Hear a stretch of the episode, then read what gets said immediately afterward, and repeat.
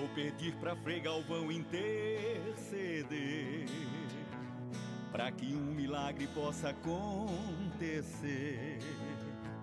e eu consiga ter a graça de alcançar o que estou pedindo para Jesus me atender. Vou rezar com muito amor e muita fé. Vou tomar as pílulas com tanto fervor. Tenho certeza que eu vou conseguir o milagre que eu vim aqui lhe pedir. Por intercessão de Frei Galvão, eu vou conseguir o que eu vim lhe pedir. A cura pra mim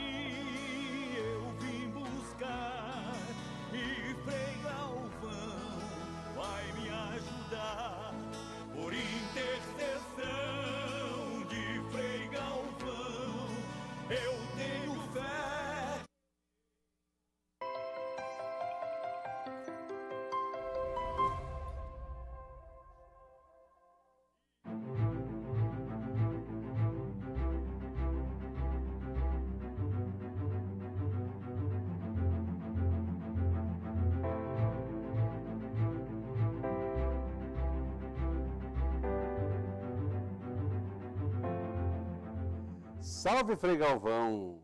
Todo dia é dia de santo.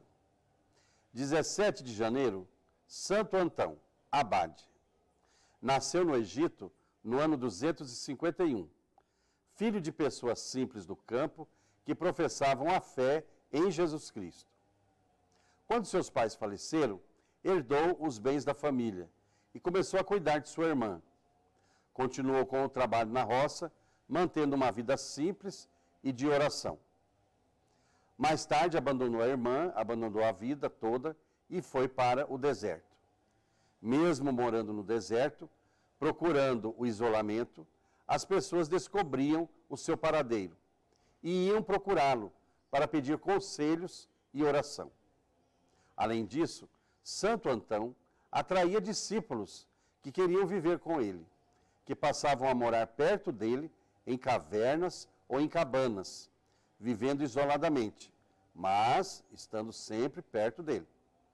Foi o primeiro indício de comunidade monástica cristã. O número dos discípulos, porém, foi crescendo tanto que Santo Antão achou melhor se afastar mais ainda para preservar o seu isolamento. Ele chegou a viver mais de 18 anos neste isolamento. Ele morava numa caverna, sob um regime muito rígido que ele mesmo se impôs. Uma vida de oração profunda, repleta de sacrifícios e jejuns.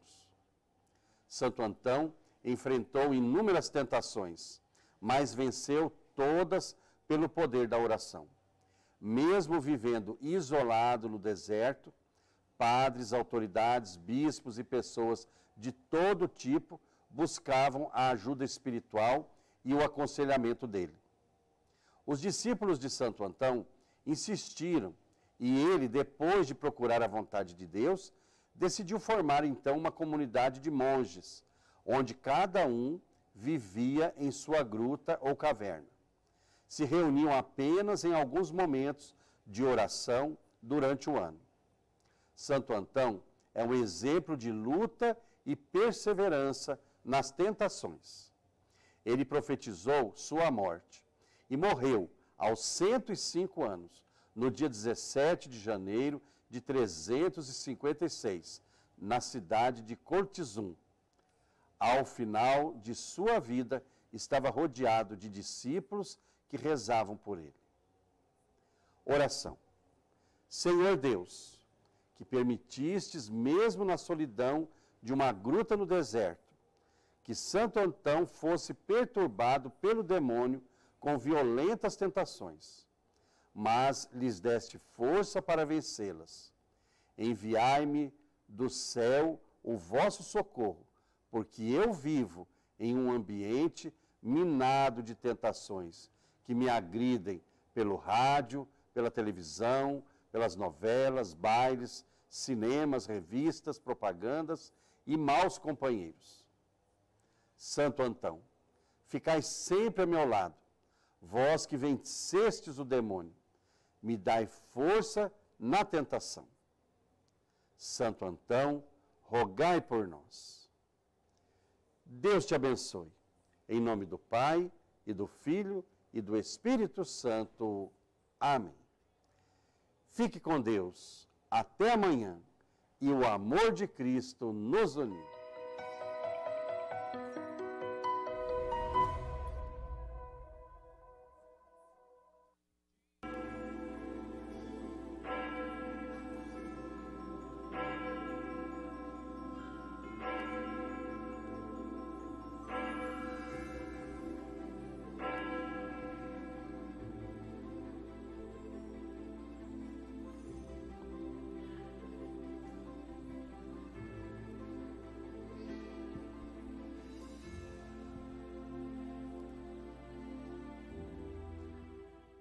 Arquidiocesano de Santo Antônio de Santana Galvão. Bom dia a todos. Bom dia.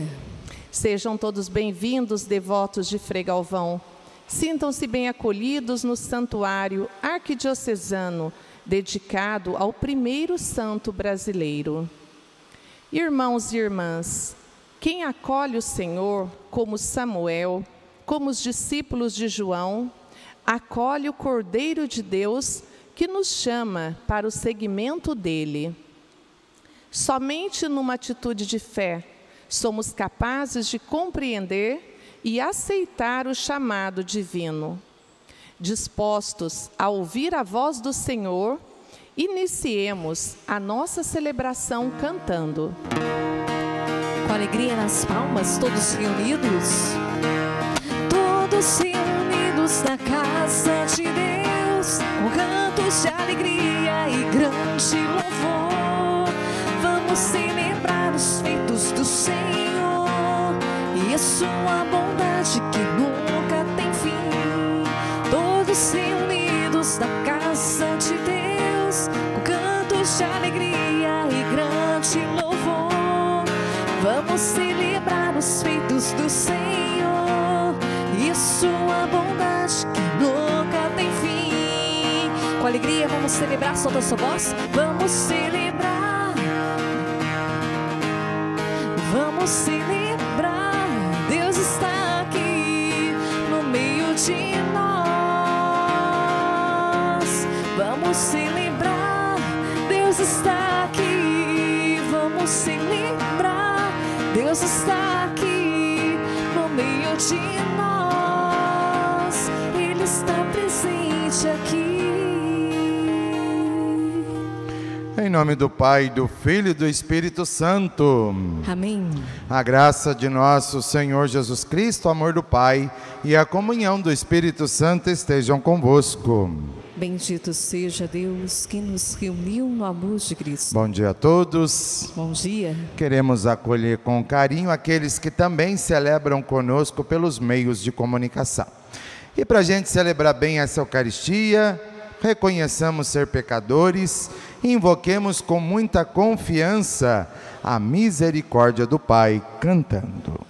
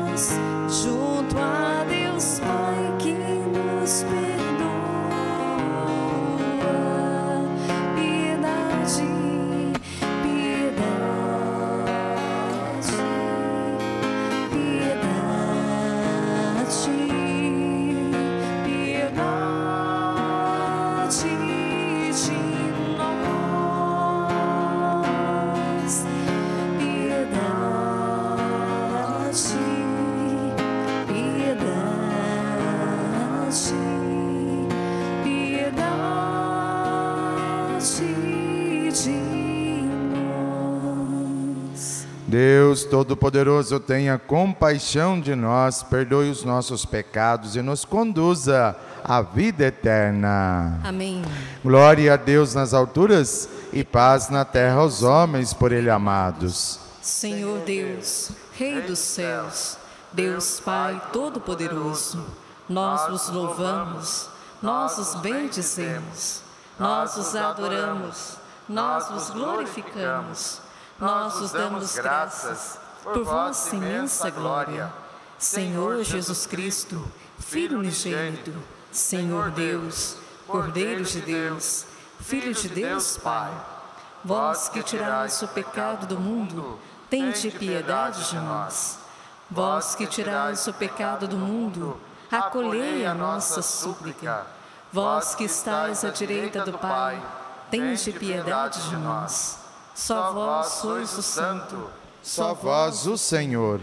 Só vós o Altíssimo. Jesus Cristo, com o Espírito Santo. Na glória de Deus Pai. Amém. Oremos.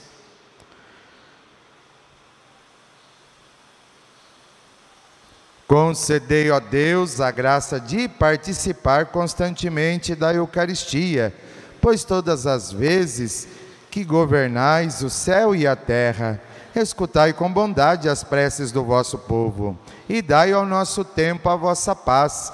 Por nosso Senhor Jesus Cristo, vosso Filho, na unidade do Espírito Santo. Amém. Amém.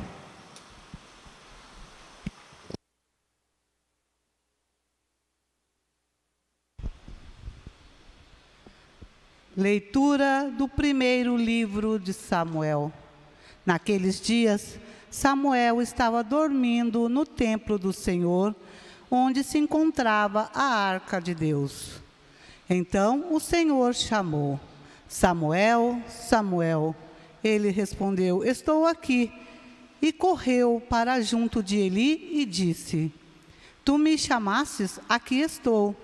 Eli respondeu: Eu não te chamei, volta a dormir. E ele foi deitar-se o Senhor chamou de novo: Samuel, Samuel.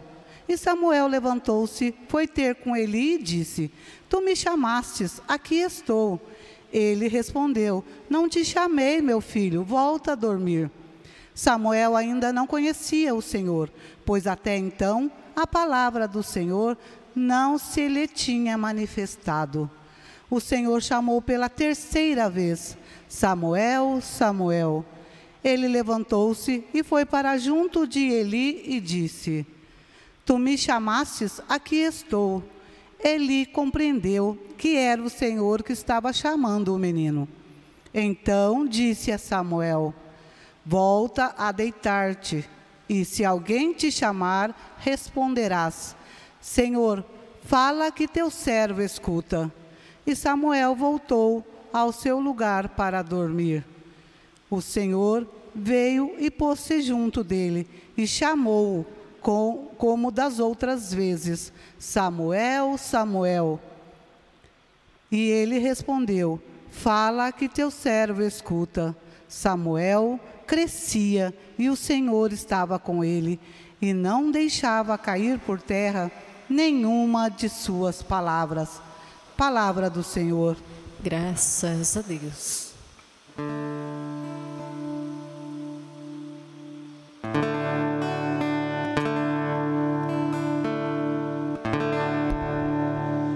Disse: Eis que vem o Senhor, com prazer faça a vossa vontade. Disse: Eis que vem o Senhor, com prazer faça a vossa vontade.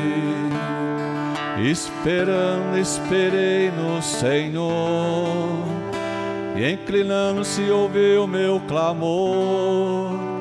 Canto novo ele pôs em meus lábios, um poema em louvor ao Senhor. Disse, eis que vem Senhor, com prazer faça a vossa vontade. Sacrifício, obração não quiseste, mas abriste, Senhor, meus ouvidos. Não pedistes ofertas nem vítimas, holocausto por nossos pecados. Eu disse, que vem Senhor, com prazer faça a vossa vontade. E então eu vos disse: Eis que venho. Sobre mim está escrito no livro. Com prazer faço a vossa vontade. Guarda em meu coração vossa lei. Disse: que vem Senhor. Com prazer faça a vossa vontade boas novas e vossa justiça. Anunciei numa grande assembleia. Vós sabeis, não fecheis os meus lábios.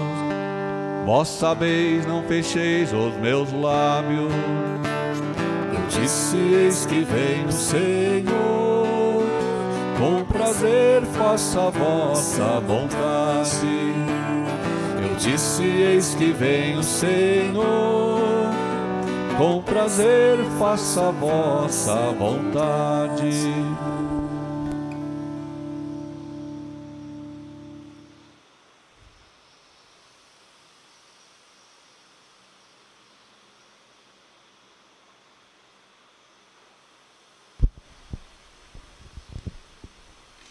Leitura da primeira carta de São Paulo aos Coríntios. Irmãos, o corpo não é para a imoralidade, mas para o Senhor, e o Senhor é para o corpo. E Deus, que ressuscitou o Senhor, nos ressuscitará também a nós pelo seu poder. Porventura, ignorais que vossos corpos são membros de Cristo? Quem adere ao Senhor torna-se com ele um só espírito fugir da imoralidade. Em geral, qualquer pecado que uma pessoa venha a cometer fica fora do seu corpo. Mas for, o fornicador peca contra o seu próprio corpo. Ou ignorais que o vosso corpo é santuário do Espírito Santo que mora em vós e que vos é dado por Deus? E, portanto, ignorais também que não pertencei a vós mesmos? De fato, fostes comprados e por preço muito alto. Então, glorificai a Deus com o vosso corpo. Palavra do Senhor. Graças a Deus.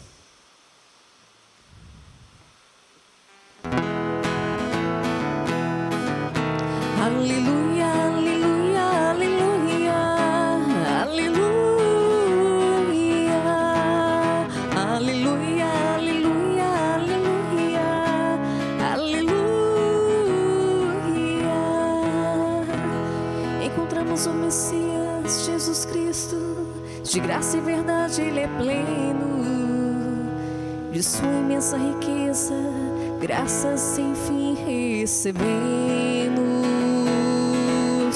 Aleluia,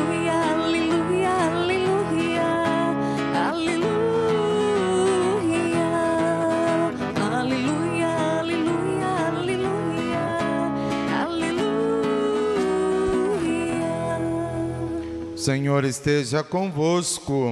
Ele está no meio de nós. Proclamação do Evangelho de Jesus Cristo segundo São João. Glória a vós, Senhor. Naquele tempo, João estava de novo com dois de seus discípulos e, vendo Jesus passar, disse: Eis o Cordeiro de Deus. Ouvindo essas palavras, os dois discípulos seguiram Jesus. Voltando-se para eles e vendo que o estavam seguindo, Jesus perguntou: Que estáis procurando? Eles disseram: Rabi, que quer dizer mestre, onde moras? Jesus respondeu: Vim de ver. Foram, pois, ver onde ele morava, e nesse dia permaneceram com ele. Era por volta das quatro da tarde. André, irmão de Simão Pedro, era um dos dois que ouviram as palavras de João e seguiram Jesus. Ele foi encontrar primeiro seu irmão Simão e lhe disse: Encontramos o Messias, que quer dizer o Cristo. Então André conduziu Simão a Jesus. Jesus olhou bem para ele e disse: Tu és Simão, filho de João. Tu serás chamado Cefas, que quer dizer pedra palavra da salvação. Glória a vós, Senhor. Muito bem, podemos nos assentar, queridos irmãos e irmãs aqui reunidos, irmãos e irmãs que também rezam e celebram conosco pelas mídias sociais desse santuário. Domingo passado nós celebramos o batismo de Jesus e dissemos que a partir do batismo iniciava-se então a missão de Jesus. E aí nós entendemos domingo passado qual era a missão de Jesus? Basicamente eram dois. Primeiro, anunciar para nós quem é o Pai. Quem me vê, vê o Pai de Jesus. E depois, através do, das suas atitudes, que cura, que liberta, ele quer mostrar para nós qual é a vontade de Deus para a nossa vida. E isso ele vai dizer através do Evangelho, das libertações e das curas que fazia. Porém, hoje no Evangelho nós vamos ver que Jesus começa a formar os seus discípulos, começa a formar o grupo dos apóstolos, que mais tarde vai ser responsável pelo quê? Por dar continuidade a tudo aquilo que ele vai ensinar, a tudo aquilo que ele vai mostrar pela palavra e pela atitude. Por isso o evangelho de hoje já começa chamando a atenção nossa do quê? Nós somos responsáveis em dar continuidade a tudo que Jesus mostrou e fez, a tudo que Jesus anunciou e com suas atitudes ele demonstrou. Cabe a cada um de nós perguntarmos se estamos dispostos a levar essa missão para frente ou não. E como é que eu vou levar essa missão para frente? Através do testemunho. Mais uma vez fica muito claro para nós a importância do nosso testemunho.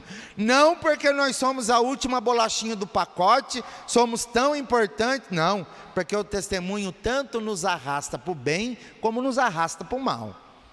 A melhor forma de educar alguém é através do testemunho. Não é ser contraditório entre a palavra e a atitude.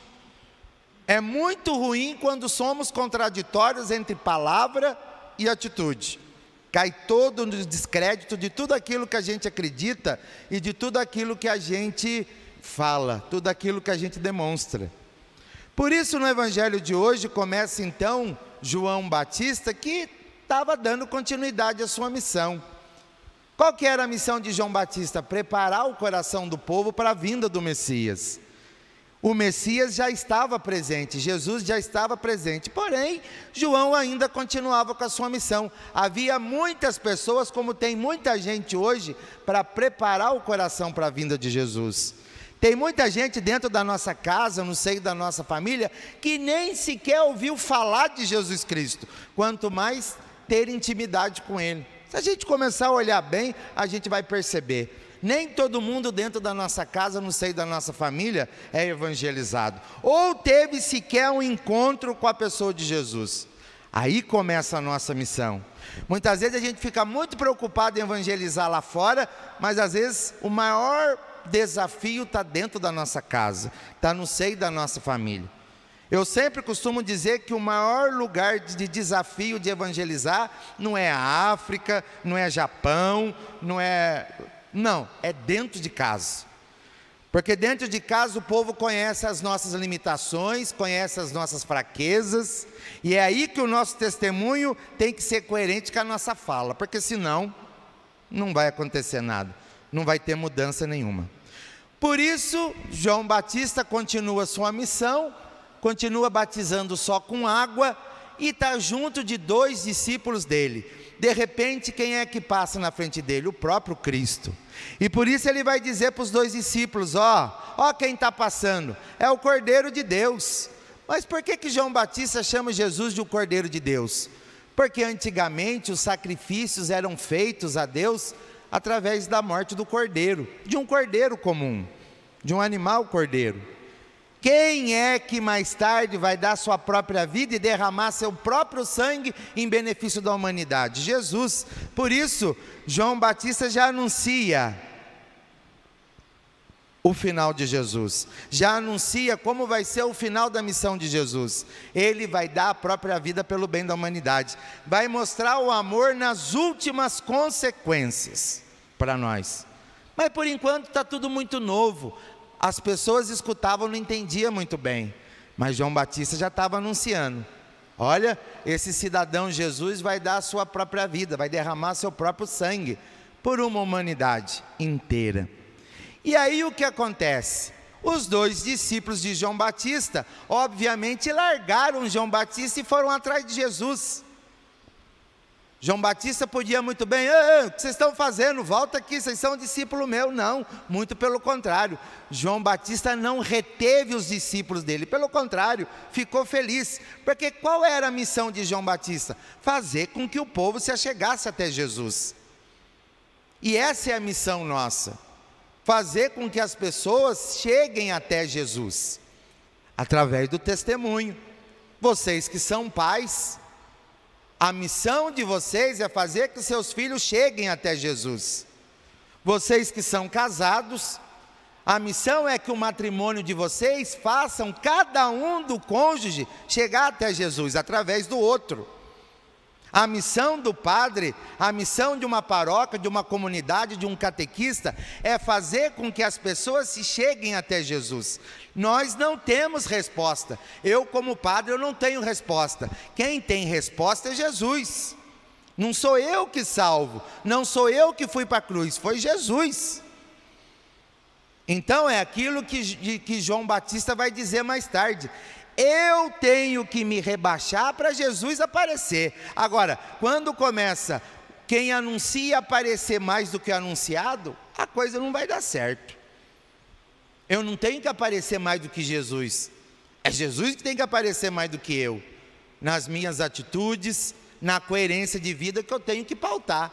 Apesar das nossas fragilidades, da nossa fraqueza, mas é o Cristo que tem que resplandecer em mim. Não eu que tenho que aparecer mais que Cristo, porque não sou eu que salvo, eu só encaminho, é o que João Batista fez a vida toda, e essa é a missão nossa.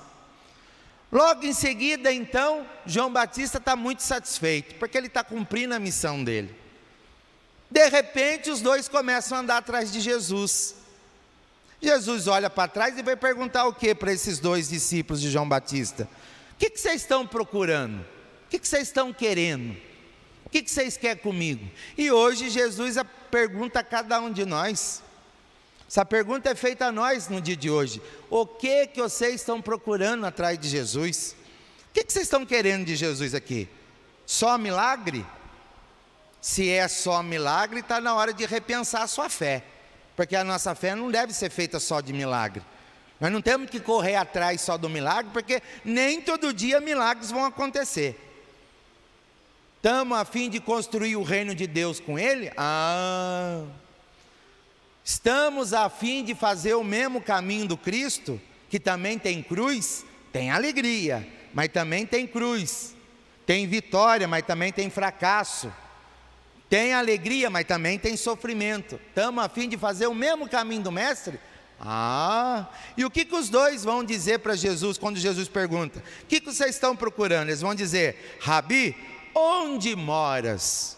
Esse onde moras, a preocupação dos dois não é de saber o endereço residencial de Jesus, porque Jesus não tinha endereço fixo.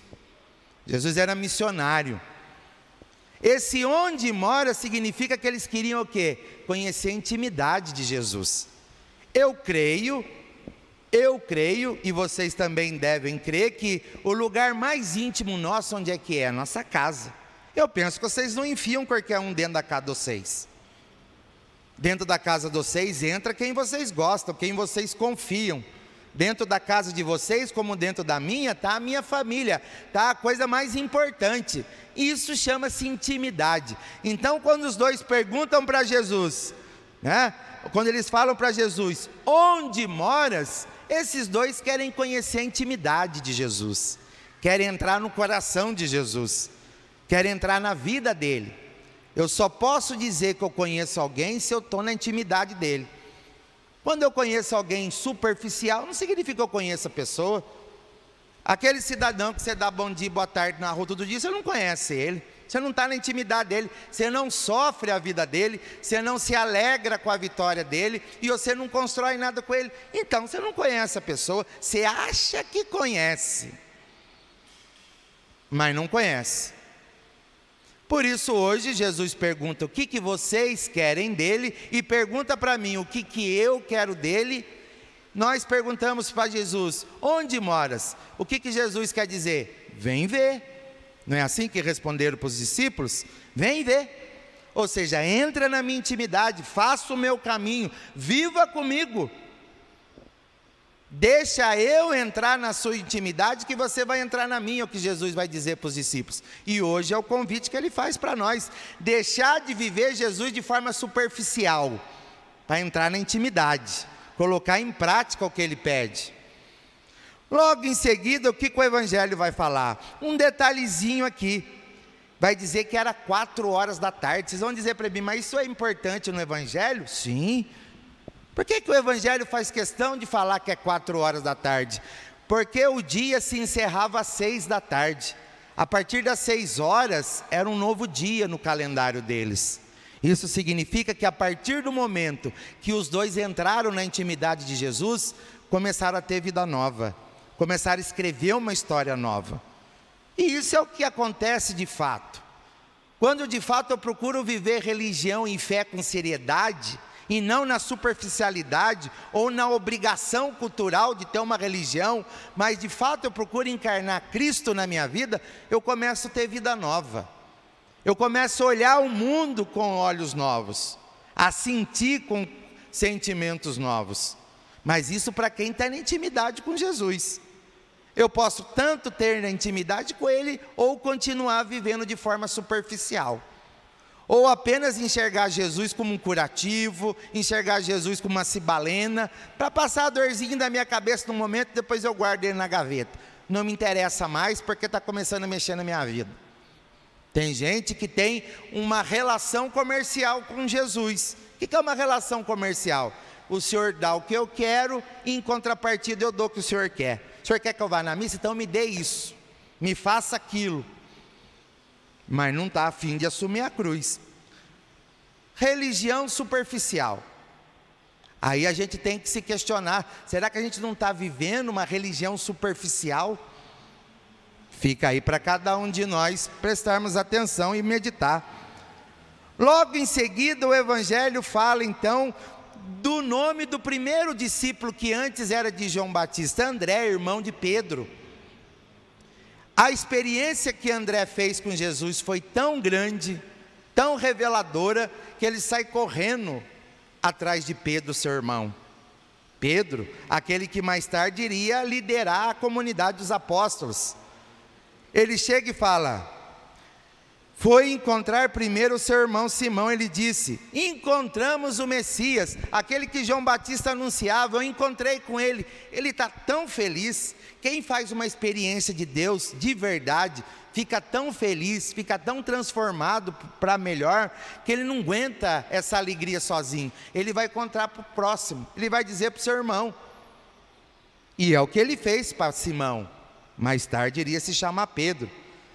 Aí André pegou na mão de Pedro e falou: Vamos lá, vamos lá para você ver. Prestem atenção que no Evangelho Pedro não esboçou nem que estava feliz, nem que estava infeliz. Estava lá. Mas André pegou da mão de Pedro e levou ele. Essa é a missão, essa é a missão nossa, testemunho. Pegar na mão da pessoa e levar até Cristo. Ela vai ter a experiência pessoal dela, que não vai ser igual a minha, que não vai ser igual a de vocês. Para uns pode ser no amor, para outros vai ser na dor, para uns é no momento de vitória, para outros eles vão acordar no momento de fracasso, de tristeza. Cada um tem sua história para fazer, cada um tem sua história e sua escolha para fazer. Porém, André não titubeia, pega na mão do seu irmão Pedro, que até antes se chamava Simão, e leva para frente de Jesus. E aí Jesus vai dizer o que para Pedro? Tu és Simão, filho de João tu serás chamado Cefas, que quer dizer pedra. Então Jesus anuncia para Simão aquilo que ele seria mais tarde, a responsabilidade que ele teria mais tarde. Vocês pensam que Pedro logo de começo entendeu? Claro que não. Ele foi de qualquer jeito na frente de Jesus não estava lá com o coração tão aberto. E aí, à medida que a gente vai acompanhando a vida de Pedro, a gente vai ver que aos poucos ele vai abrindo o coração para Jesus. Tanto que vai trair Jesus por três vezes, e é só no finalzinho, naquela pesca milagrosa, no finalzinho do Evangelho de João, que Jesus ressuscitado vai aparecer para Pedro e vai dizer: Pedro, tu me amas três vezes, da mesma forma que traiu três vezes, é aí que Pedro vai abrir o coração. Na terceira vez que Jesus ressuscitado vai perguntar para Pedro: Pedro, tu me amas? Ele vai chorar e vai dizer: Senhor, tu sabes que eu te amo. Tu sabes que a vida inteira que eu andei junto com o Senhor, não vesti a camisa por inteiro, mas agora eu quero vestir. Só depois que Pedro teve uma experiência com Jesus ressuscitado, é que de fato ele vestiu a camisa de ser apóstolo. Mas Jesus não desistiu de Pedro. Entre uma falha e um acerto, estava lá, estava ele. O mais bonito que todo discípulo nasce a partir de alguém que mostra quem é Jesus. Por isso, vamos ser muito sinceros com a gente mesmo. Será que dentro da nossa casa a gente busca ser esse testemunha, apesar das nossas falhas, das nossas incoerências? Será que de fato a gente tem consciência do que, que a gente está buscando atrás de Jesus? Gostaria que vocês fossem embora pensando nisso. O que estamos buscando atrás de Jesus? É uma pergunta simples e objetiva que ele faz para nós. Você quer que eu faça só milagre na sua vida, mas você não quer assumir a cruz comigo? Vai se decepcionar, Jesus vai dizer para nós. Porque a nossa vida não é feita só de milagre, é feita de luta, de trabalho, de conquista, fracasso, vitória, certeza. Vai ter dia que vamos ter incerteza, mas uma coisa Jesus fala: sozinho nós não estamos, porque Ele sempre está com a gente. E se a gente abre o coração, é claro que Ele vai nos mostrar o melhor caminho, a melhor decisão, a melhor escolha para a gente fazer. Queridos irmãos e irmãs, estamos caminhando de trás para frente. Segunda leitura, a carta de São Paulo aos Coríntios. Nunca vi um tema tão atual nos dias de hoje. É um tema que nunca vai deixar de ser atual. Nosso amigo, o apóstolo Paulo, está pedindo para a gente tomar cuidado e, acima de tudo, respeitar o nosso corpo humano. Ele vai dizer que o nosso corpo é templo do Espírito Santo. Mas em que contexto Paulo fala isso? Na segunda leitura, porque infelizmente havia uma realidade muito triste na cidade de Corinto, que também é realidade em muitas cidades nossas: a prostituição. Estava muito grande a prostituição em Corinto e muitos dos cristãos estavam começando a cair na prostituição. Por isso, Paulo corre para poder fazer uma catequese do corpo. E ele vai dizer: respeite o corpo. Às vezes a gente fica muito preocupado em salvar a alma. Mas não é porque o corpo vai para a terra, vai ser comido na terra, que a gente tem que desrespeitar. Por quê?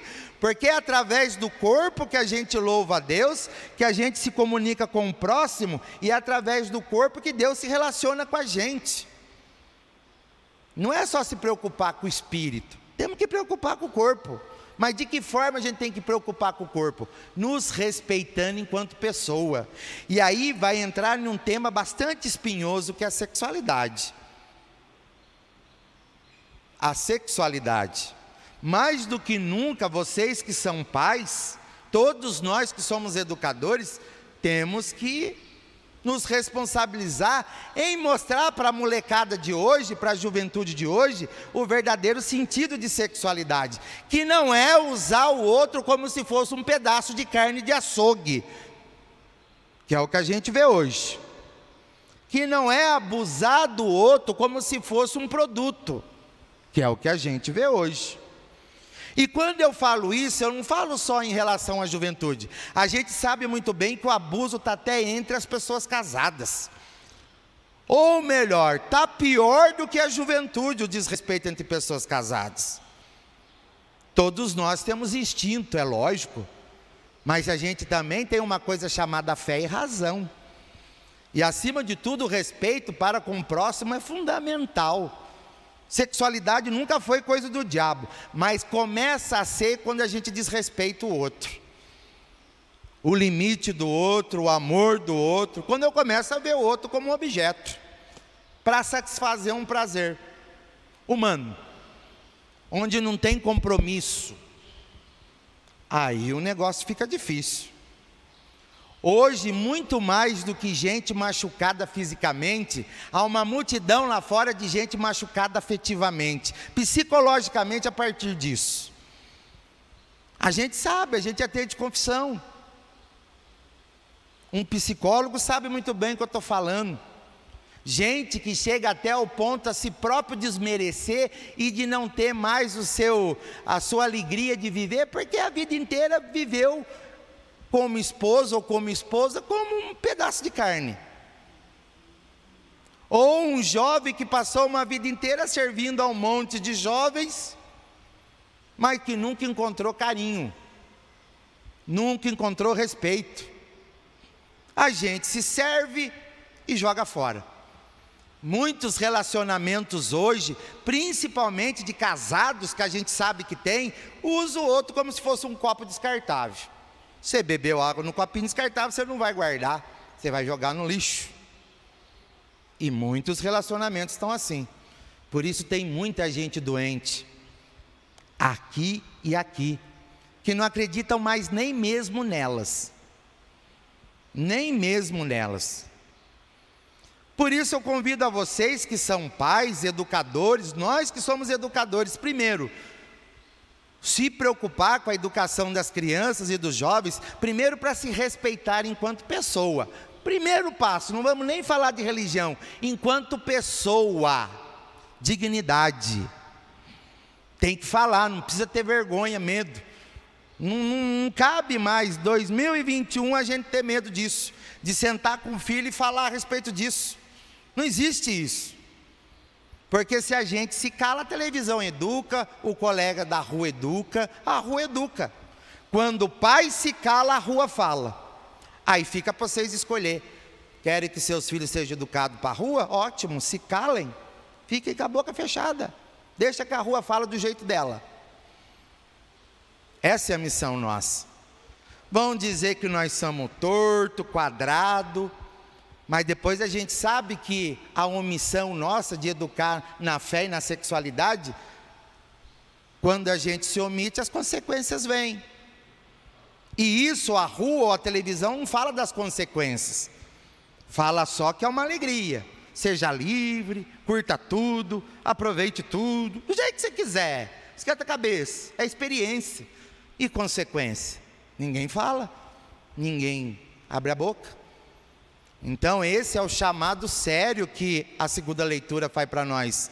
Né? E é importante isso. Não está desfocado da missão do, de Jesus e nem da missão nossa dos apóstolos. Porque está se falando de pessoa humana, de dignidade.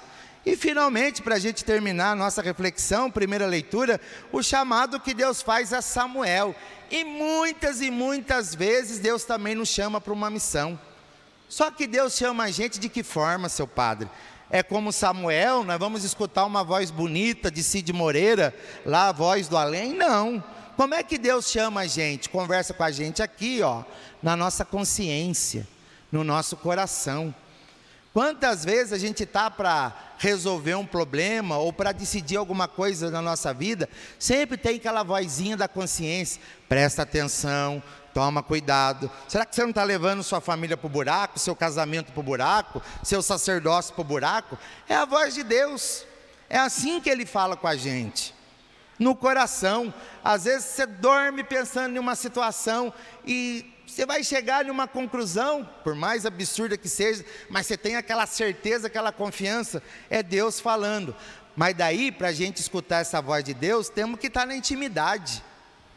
Temos que fazer a mesma coisa que os dois discípulos do Evangelho perguntaram: Senhor, onde moras?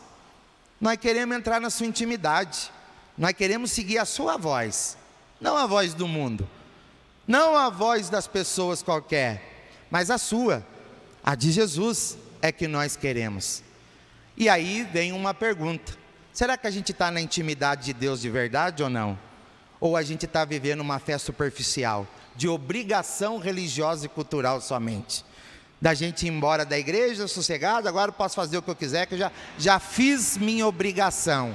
Não, encontrar com Deus nunca deveria ser uma obrigação, mas uma alegria, porque a gente está se encontrando com a gente mesmo. Quando nos encontramos com Deus, a gente se encontra com aquilo que é essência nossa. Ou vocês não acreditam que somos imagem e semelhança de Deus? Tem todas essas questões para a gente se perguntar e se resolver. Louvado seja nosso Senhor Jesus Cristo. Professemos a nossa fé. Crê em Deus Pai. Criador do céu e da terra, e em Jesus Cristo, seu único Filho, nosso Senhor, que foi concebido pelo poder do Espírito Santo, nasceu da Virgem Maria, padeceu sob Pôncio Pilatos foi crucificado, morto, sepultado, desceu à mansão dos mortos, ressuscitou ao terceiro dia, subiu aos céus, está sentado à direita de Deus Pai Todo-Poderoso, onde há de vir a julgar os vivos e os mortos.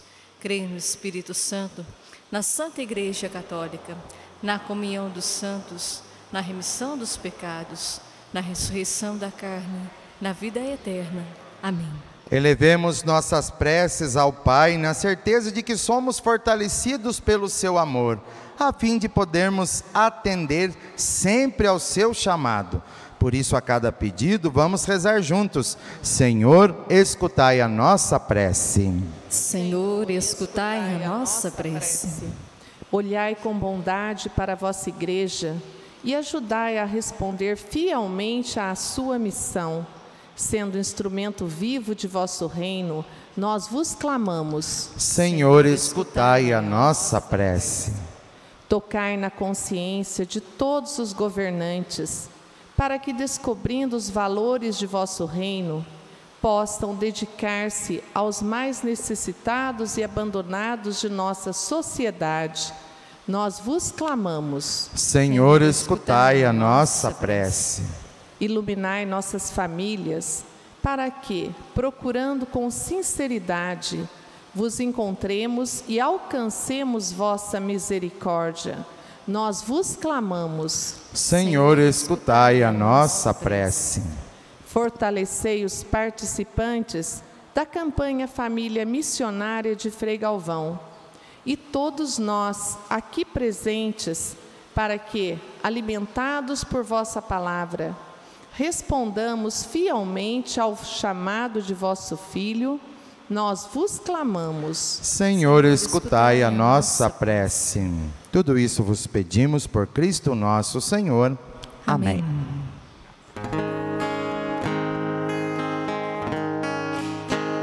Pão e vinho te apresentamos neste altar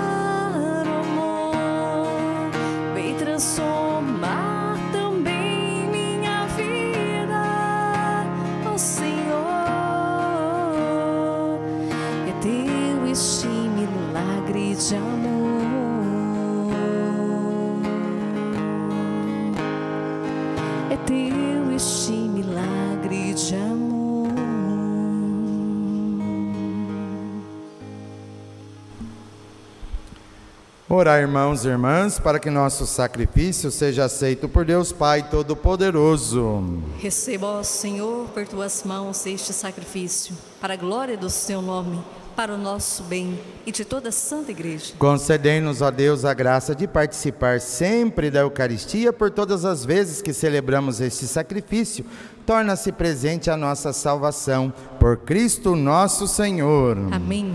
Senhor esteja convosco. Ele está nós. Corações ao alto. O nosso coração está em Deus. Demos graças ao Senhor nosso Deus. É nosso dever e nossa salvação.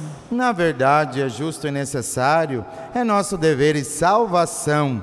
Dar-vos graça sempre e em todo lugar, Senhor Pai Santo, Deus eterno e todo-poderoso, por Cristo, Senhor nosso. Quisestes que Ele fosse o fundamento de todas as coisas, e a todos destes participar de Sua plenitude. Sendo o verdadeiro Deus, despojou-se de Sua glória, e pelo sangue derramado na cruz, trouxe paz ao mundo inteiro elevado acima de toda criatura, tornou-se a fonte da salvação para todos os que fazem a sua vontade. Por ele os anjos celebram vossa grandeza e os santos proclamam vossa glória.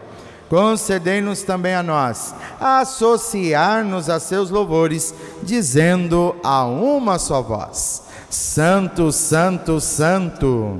Senhor Deus do universo, o céu e a terra proclamam a vossa glória. Hosana nas alturas. Bendito que vem em nome do Senhor. Hosana nas alturas. Na verdade, ó Pai, vós sois santo e fonte de toda santidade. Santificai, pois, estas oferendas, derramando sobre elas o vosso Espírito, a fim de que se torne para nós o corpo e o sangue de Jesus Cristo, vosso Filho e Senhor nosso. Santificai em nossa oferenda, ó Senhor. Estando para ser entregue, abraçando livremente a paixão, ele tomou o pão, deu graças e o partiu, e deu a seus discípulos, dizendo: Tomai todos e comei, isto é meu corpo, que será entregue por vós.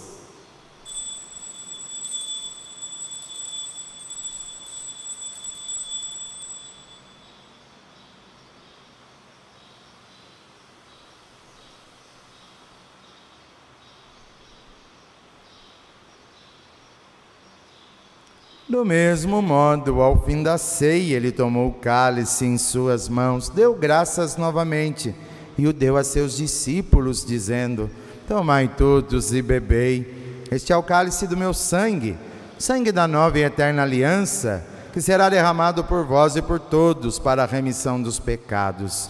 Fazei isto em memória de mim.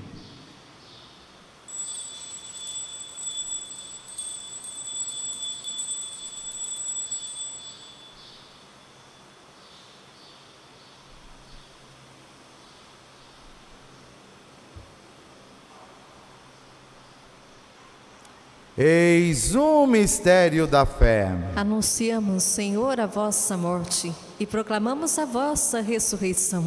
Vinde, Senhor Jesus. Celebrando, pois, a memória da morte e ressurreição do vosso Filho, nós vos oferecemos, ó Pai, o pão da vida e o cálice da salvação, e vos agradecemos, porque nos tornastes dignos de estar aqui na vossa presença e vos servir. Recebei, ó Senhor, a nossa oferta. E nós vos suplicamos que, participando do corpo e sangue de Cristo, sejamos reunidos pelo Espírito Santo em um só corpo. Fazei de nós um só corpo e um só Espírito. Lembrai-vos, ó Pai, da vossa igreja que se faz presente pelo mundo inteiro.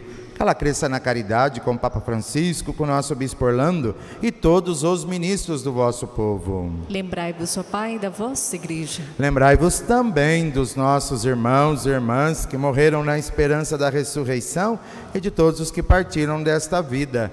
Acolhei-os junto a vós na luz da vossa face. Lembrai-vos, ó Pai, dos vossos filhos. Enfim, nós vos pedimos tende piedade de todos nós e dai-nos participar da vida eterna com a Virgem Maria, Mãe de Deus, São José, seu castíssimo esposo, com os santos apóstolos, Frei Galvão e todos os que neste mundo vos serviram, a fim de vos louvarmos e glorificarmos por Jesus Cristo, vosso Filho. Concedei-nos o convívio dos eleitos.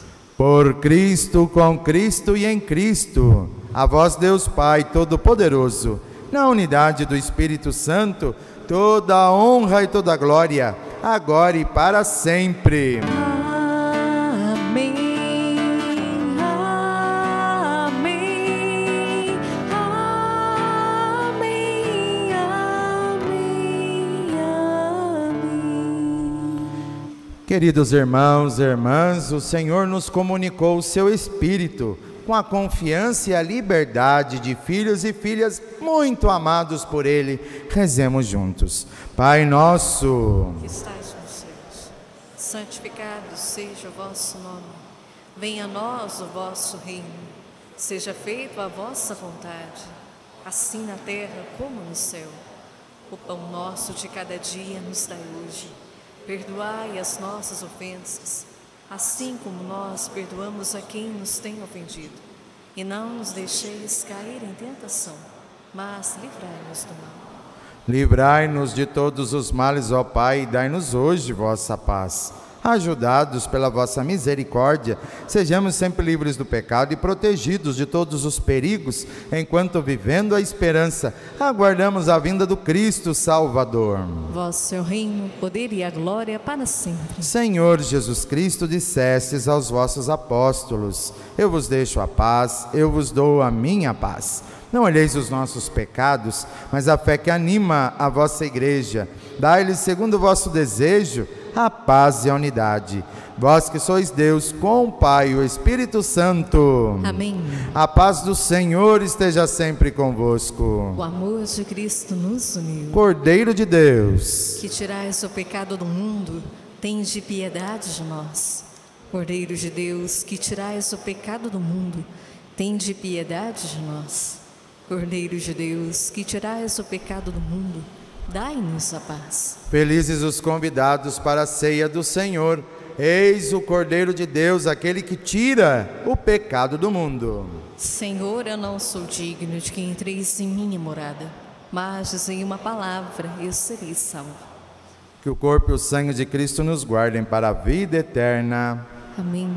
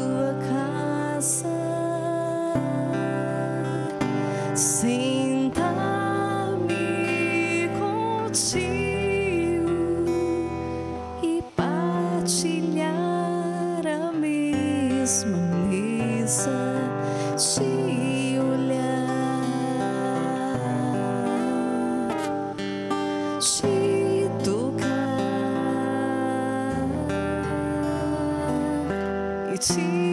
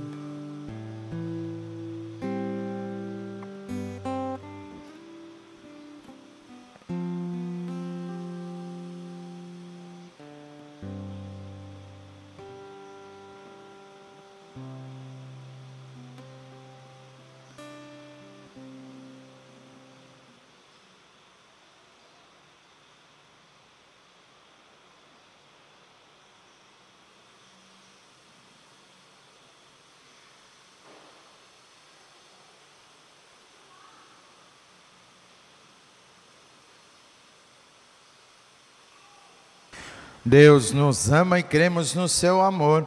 Oremos. Penetrai-nos, ó Deus, com o vosso espírito de caridade, para que vivam unidos no vosso amor os que alimentais com o mesmo pão. Por Cristo nosso Senhor. Amém. Ave Maria, cheia de graça, o Senhor é convosco. Bendita sois vós entre as mulheres, e bendito é o fruto do vosso ventre, Jesus. Santa Maria, Mãe de Deus, rogai por nós, pecadores, agora e na hora de nossa morte. Amém. Rogai por nós, Santa Mãe de Deus. Para que sejamos dignos das promessas de Cristo. Frei Galvão, Rogai por nós. por favor, lembrem-se sempre disso. Quando a família se cala, é a rua que fala. Então, todos nós que somos educadores, temos filhos, netos, afilhados, é preciso que a gente sempre guarde isso. Quando a família se cala, é a rua que começa a falar. E a gente não quer isso para a nossa geração futura. A gente quer sempre encaminhar para o melhor. Por isso é necessário o nosso testemunho. Mesmo que depois, mais tarde, como adulto, vai querer pegar outro caminho. Mas pelo menos eles sabem o caminho de volta. É muito triste quando nem o caminho de volta a pessoa sabe, porque não foi mostrada a ela. Vamos levar essa reflexão também com carinho. Quando a família se cala, é a rua que fala.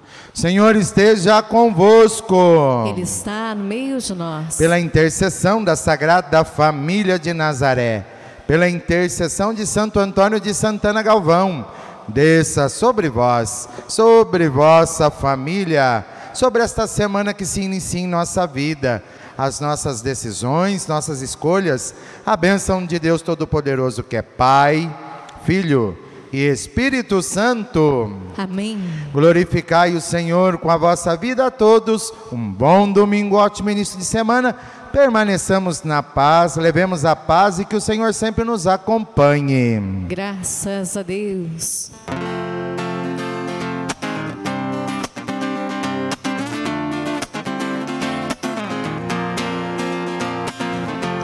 Senhor, eu quero obedecer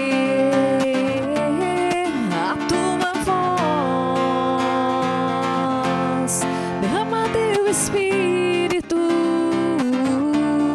sobre todos nós. Senhor, eu quero mergulhar, me comprometer, entrar na intimidade do teu coração. Derrama em nós